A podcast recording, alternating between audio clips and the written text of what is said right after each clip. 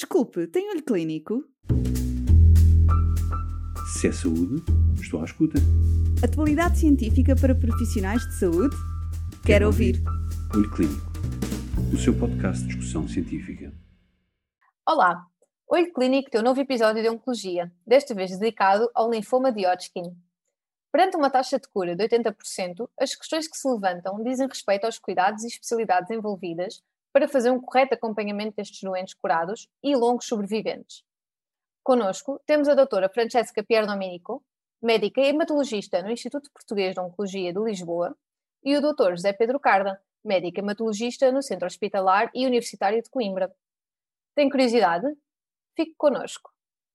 Nesta questão da, da discussão que temos aqui hoje, um, acerca das toxicidades e acerca da qualidade de vida do sobrevivente de linfoma de Hodgkin. Nós pensamos sempre que uh, temos um campo de trabalho uh, complicado em função de, das múltiplas complicações que estes doentes têm, mas na verdade nós estamos a discutir isto porque felizmente temos uma taxa de cura bastante, bastante alta. E na verdade eu penso que quando falamos de complicações, uh, podemos compartimentar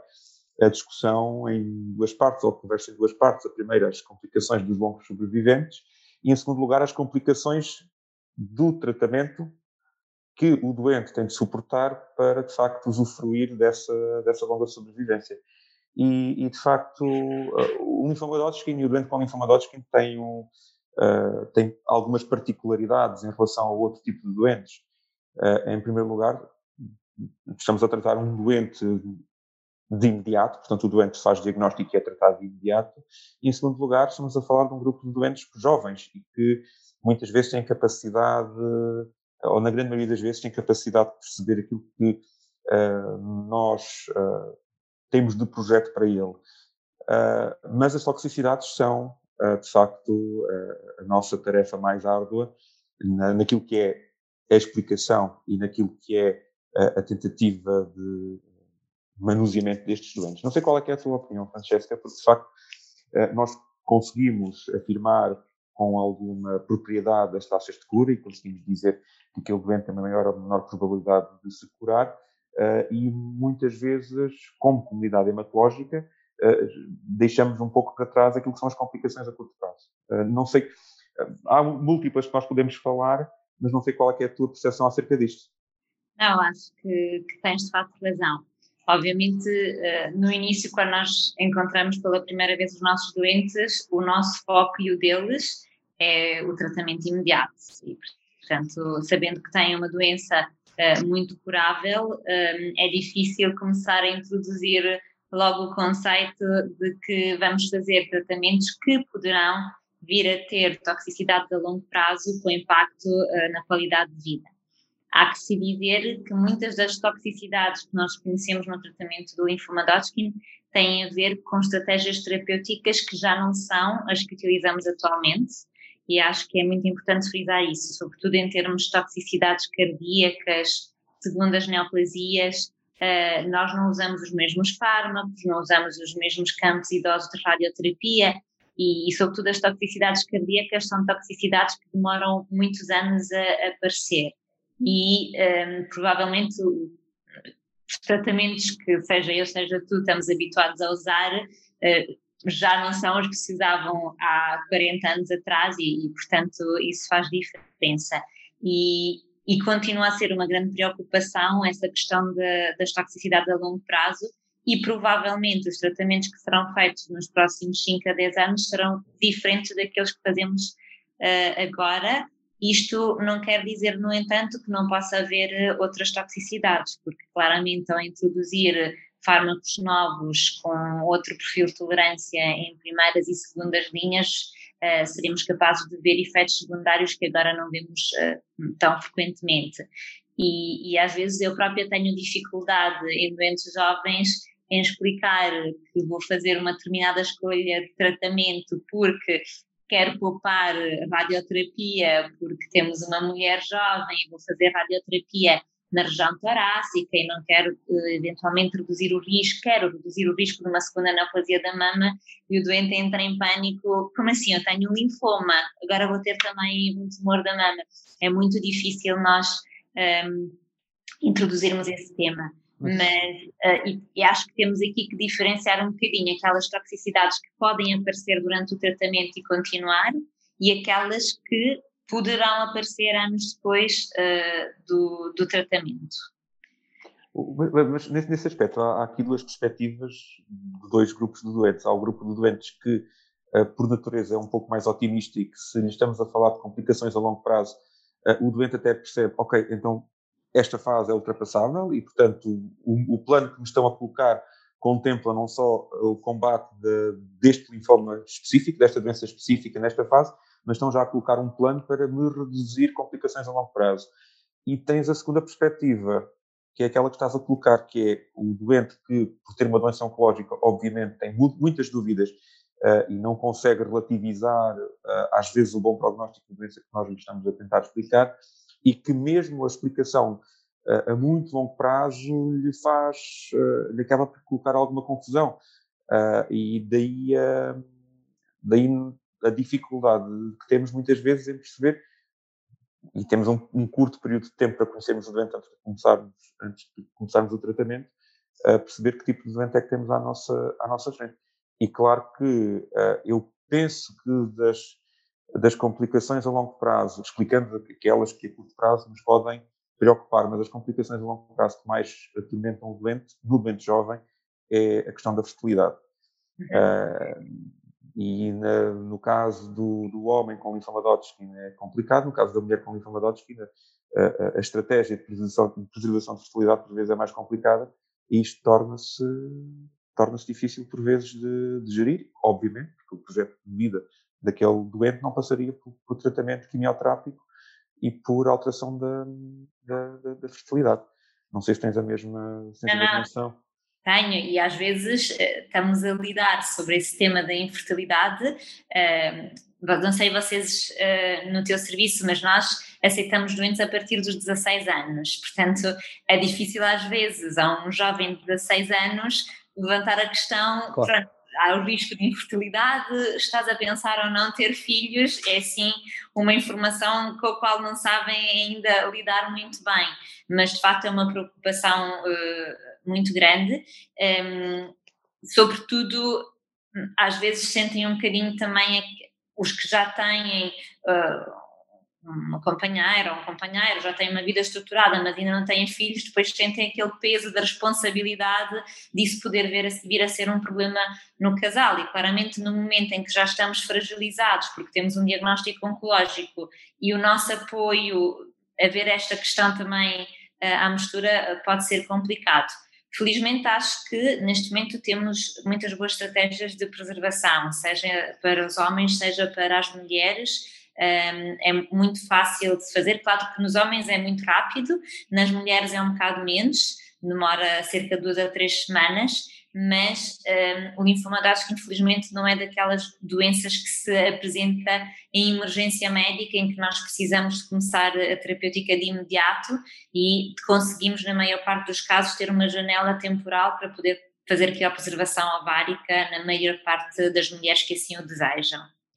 Uh, mas isso sim, a parentalidade é uma questão uh, que causa sempre preocupação uh, nas, nos jovens obviamente, seja por não estarem ainda a pensar nela, seja porque já estão numa fase de início de vida a dois e, portanto, é, é complicado. outra, outra questão nesta desta parte dos, dos, do tratamento de linfoma de Hodgkin diz respeito, lá está, àquilo que falávamos no início da tentativa de enquadramento no perfil de toxicidade inicial e curto prazo do, de, dos regimes quimioterápicos e radioterápicos que muitos dos doentes uh, uh, têm. Uh, e aqui entramos no global do doente com, com linfoma ou do doente com uma doença oncológica. Eu penso que é fácil de explicar, mais do que as complicações a longo prazo. Muitas vezes os doentes percebem melhor as complicações a curto prazo quando tentamos explicar que aquela, aquele determinado regime vai ter uma determinada toxicidade hematológica, que temos estratégias de prevenção ou de vigilância para essa toxicidade hematológica e que mesmo as toxicidades, e aqui falando especificamente do linfoma as toxicidades pulmonares, mesmo essas estamos uh, sistematicamente, ou tentando, tentamos estar sistematicamente um passo à frente na detecção precoce para um, evicção de complicação a curto e, sobretudo, a, a, longo prazo. E estas, estas complicações hematológicas a curto prazo, penso que para o doente são mais, são mais fáceis de, de entender. Não sei se as partilhas da mesma opinião. Sim, completamente. Eh, de facto, eles têm muita preocupação de ter a certeza de que está tudo bem no dia a dia em que vêm fazer a quimioterapia, têm essa preocupação de saber que de facto vão fazer um fármaco que pode eventualmente limitar a sua capacidade pulmonar. Isso é algo que eles entendem muito bem, percebem porque é que temos que fazer exames prévios para avaliar a função e a capacidade uh, de órgão, seja ele os pulmões, seja ele a parte cardíaca. Acho que é algo que eles têm perfeita noção. Muitos que são fumadores fazem a tentativa de deixar de fumar eh, sabendo que é um fator aditivo para a toxicidade pulmonar, nem sempre é fácil, porque obviamente acho que uma coisa que às vezes é desvalorizada é a ansiedade relacionada com o diagnóstico oncológico, não é? O medo de não conseguir ultrapassar a doença e, de facto, uma pessoa tentar encontrar um escape naqueles que são uh, alguns, uh, como o próprio fumar, acaba por ser um escape para alguns doentes e às vezes é muito difícil eles terem a noção que é uma coisa que faz mal ao tratamento, contribui para a toxicidade do tratamento que estão a realizar, mas, por outro lado, acaba por criar ainda mais ansiedade. Um, e essa questão da ansiedade acho que é muito relevante, porque a ansiedade depois acaba por ter efeitos no imediato durante o tratamento, naquilo que é o outro grande problema no tratamento do linfoma de Hodgkin, que é as náuseas e os vômitos. Uma das características dos tratamentos é também as náuseas e os vômitos tardios,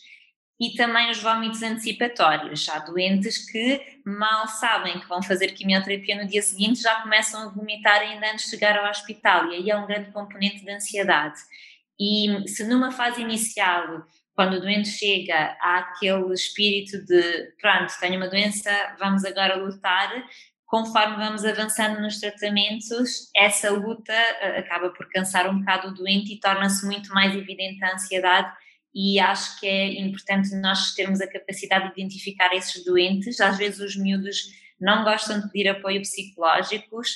às vezes a família tem dificuldade em comunicar com o próprio doente e é muito importante nós estarmos atentos a essas realidades e tentarmos ajudar.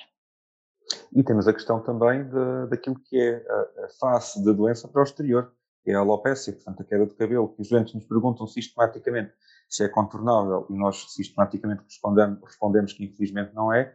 eh, essa face da doença faz com que um doente jovem, eh, com, obviamente com cuidados de imagem que são, eh, que são sempre bastante, bastante próprios, coloque uma preocupação adicional e uma ansiedade adicional, não é? Portanto, são humanos, somos, todos somos humanos e essa questão é, é sempre também uma questão de uma preocupação preocupação crescente. Um... Acho também outra preocupação em relação a, a, ao que nós transmitimos é, eh, como nós já dissemos, um dos picos de incidência do linfoma de Hodgkin é nos adolescentes e jovens adultos. Portanto, estamos a falar de uh, alunos dos últimos anos da escola, alunos da faculdade e aquilo que acontece não só durante a quimioterapia, mas que pode perdurar a seguir meses e anos, é aquilo que os ingleses chamam de chemio-brain, ou seja, uma certa uh, lentificação cognitiva, digamos assim, uma menor capacidade de raciocínio, de concentrar-se, e, e, portanto acontece os próprios doentes notarem menor rendimento, terem menos capacidade de acompanharem